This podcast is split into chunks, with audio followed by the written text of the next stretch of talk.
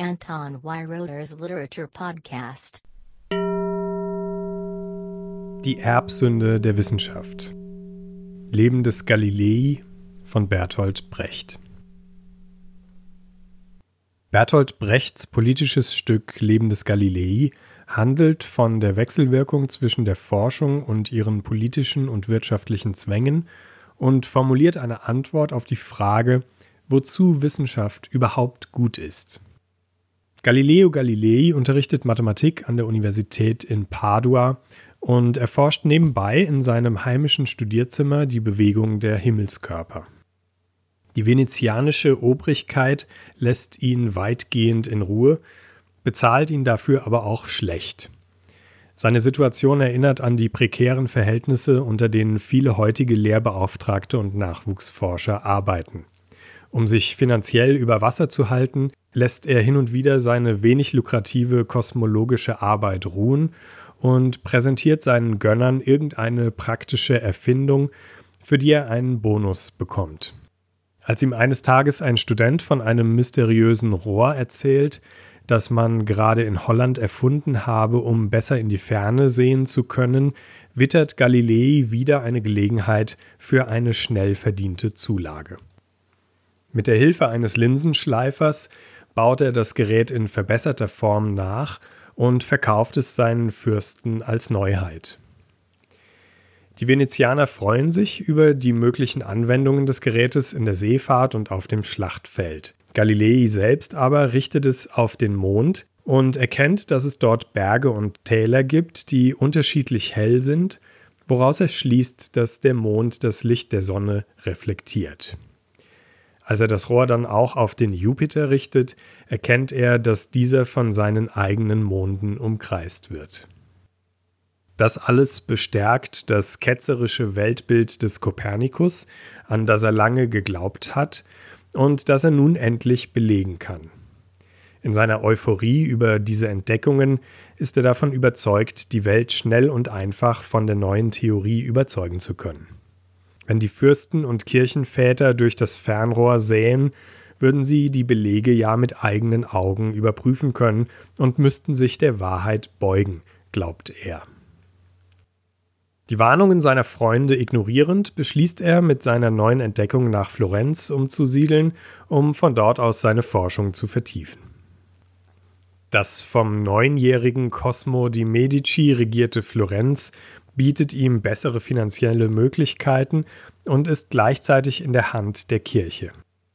Im naiven Glauben an die Überzeugungskraft seiner Beobachtungen siedelt Galilei dorthin um und versucht den Fürsten und die dortige Wissenschaft von seiner Entdeckung zu unterrichten.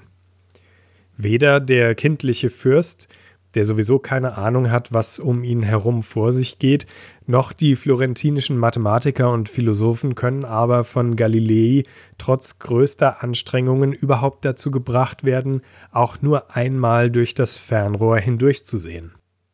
Diesen belesenen und am liebsten auf Latein diskutierenden Vertretern der etablierten Wissenschaft ist klar, dass eine Beobachtung, die dem großen Aristoteles widerspricht, wohl nur falsch sein kann. Die Fakten passen nicht zur bevorzugten Theorie und das ist dann eben Pech für die Fakten. Obwohl Pater Christophorus Clavius, der größte Astronom dieser Zeit, Galileis Beobachtungen überraschend recht gibt, begreift Galilei nun, dass er mit seiner Unterstützung des kopernikanischen Weltbildes auf harte Widerstände stößt und sich in Gefahr bringt. Er lässt das Thema acht Jahre lang ruhen und konzentriert sich mit einer Gruppe interessierter Schüler in dieser Zeit auf die Erforschung anderer physikalischer Gesetzmäßigkeiten. Dann aber, als der Papst im Sterben liegt und bekannt wird, dass der in den Wissenschaften ausgebildete Kardinal Barberini der Nachfolger werden soll, sieht Galilei seine Chance, auf das Thema zurückzukommen und die Welt endlich von der kopernikanischen Theorie zu überzeugen. Er irrt sich aber in Barberini. Dieser lässt dem allzu einflussreichen Forscher die Folterinstrumente der Inquisition zeigen, worauf Galilei seine Behauptungen widerruft und der kopernikanischen Ketzerei abschwört. Seine letzten Jahre verbringt er zurückgezogen auf einem Landsitz unter der ständigen Kontrolle der kirchlichen Zensur. Die verschiedenen Einflüsse in Galileis Leben sind durch die Personen in seiner nächsten Umgebung repräsentiert. Sein Schüler Andrea Sati, der schon als Kind von ihm über die Drehung der Erde aufgeklärt wird und der im Verlauf des Stückes zu einem eigenständigen Forscher heranwächst, steht für Wahrheitsliebe und Wissenschaftsoptimismus. Andreas Satis Mutter, die Haushälterin Galileis, ist die Stimme der an Kirche und Staat glaubenden und an den Bewegungen der Gestirne weit weniger als am aktuellen Milchpreis interessierten sogenannten einfachen Leute. Galileis Tochter Virginia ist vollkommen der Kirche ergeben und unterstützt diese am Ende sogar bei der Überwachung ihres eigenen Vaters. Virginias Verlobter Ludovico ist ein Gutsbesitzer aus besserem Hause, der die Kirchentreue seiner Bauern benutzt, um sie auszubeuten. In Galilei selbst steckt ein Stück von allen. Er ist Vollblutforscher wie sein Schüler Andrea, finanziell abhängig wie seine Haushälterin, auf sein eigenes Wohl bedacht wie Ludovico und er endet in den Armen der Mutterkirche wie seine Tochter Virginia. Die Entwicklung, die er durchmacht, ist die vom Idealisten zum sich den äußeren Zwängen ergebenden Pragmatiker. Hieraus kommt es zum tragischen Konflikt mit Andrea, denn der kann es nicht fassen, als Galilei dem Druck der Inquisition nachgibt und seine Thesen widerruft. Selbst ganz am Ende des Stückes, als er ihm Jahre nach dem Widerruf zum letzten Mal begegnet, glaubt er, dass dahinter ein Plan stecken musste und Galilei nur widerrufen hatte, um unbehelligt weiterforschen und die kopernikanische Revolution doch vorantreiben zu können. Galilei gesteht ihm aber, dass er keinen solchen Plan hatte, sondern einfach nicht der Held war, für den sein Schüler ihn hielt. Die Einflüsse Virginias haben am Ende scheinbar gesiegt und Galilei steht vor seinem Schüler als ein gebrochener Mann, der sich selbst für seinen Verrat an der Wahrheit anklagt. Andrea lässt sich dennoch nicht davon abbringen, dass man sich an Galilei einmal nicht als gescheiterten Verräter, sondern eben doch als Helden der Wissenschaft erinnern wird. Er nimmt eine Kopie von Galileis letztem unter der Kontrolle der Kirche verfasstem Werk, den Discorsi über die Mechanik und Fallgesetze, mit nach Amsterdam, um sie von dort zu verbreiten. In Galileis tragischer Selbstanklage am Ende des Stückes steckt die eigentliche Quintessenz und eine mögliche Deutung des berühmten Widerrufs als negativer Schlüsselmoment der Wissenschaftsgeschichte. Brecht lässt Galilei hier sagen, hätte ich widerstanden, hätten die Naturwissenschaftler etwas wie den hippokratischen Eid der Ärzte entwickeln können, das Gelöbnis, ihr Wissen einzig zum Wohle der Menschheit anzuwenden.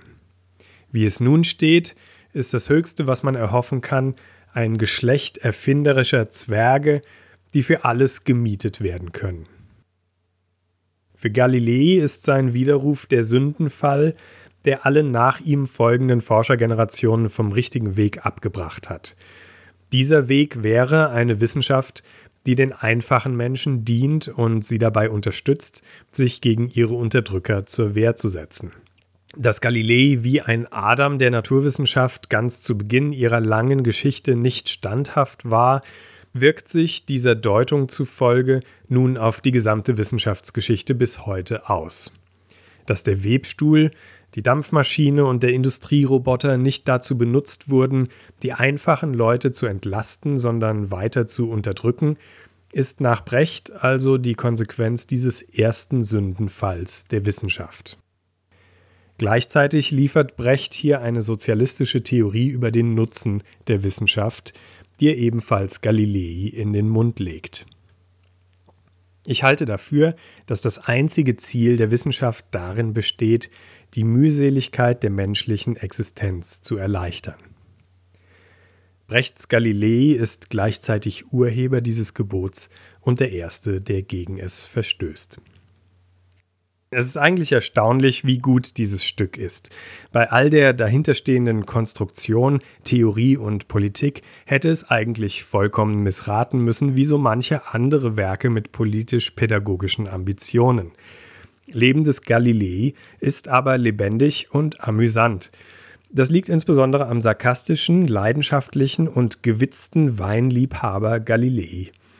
Der Vater der Naturwissenschaften redet hier locker und frei heraus, so wie Brecht glaubt, dass dem großen Mann der Schnabel gewachsen sein könnte.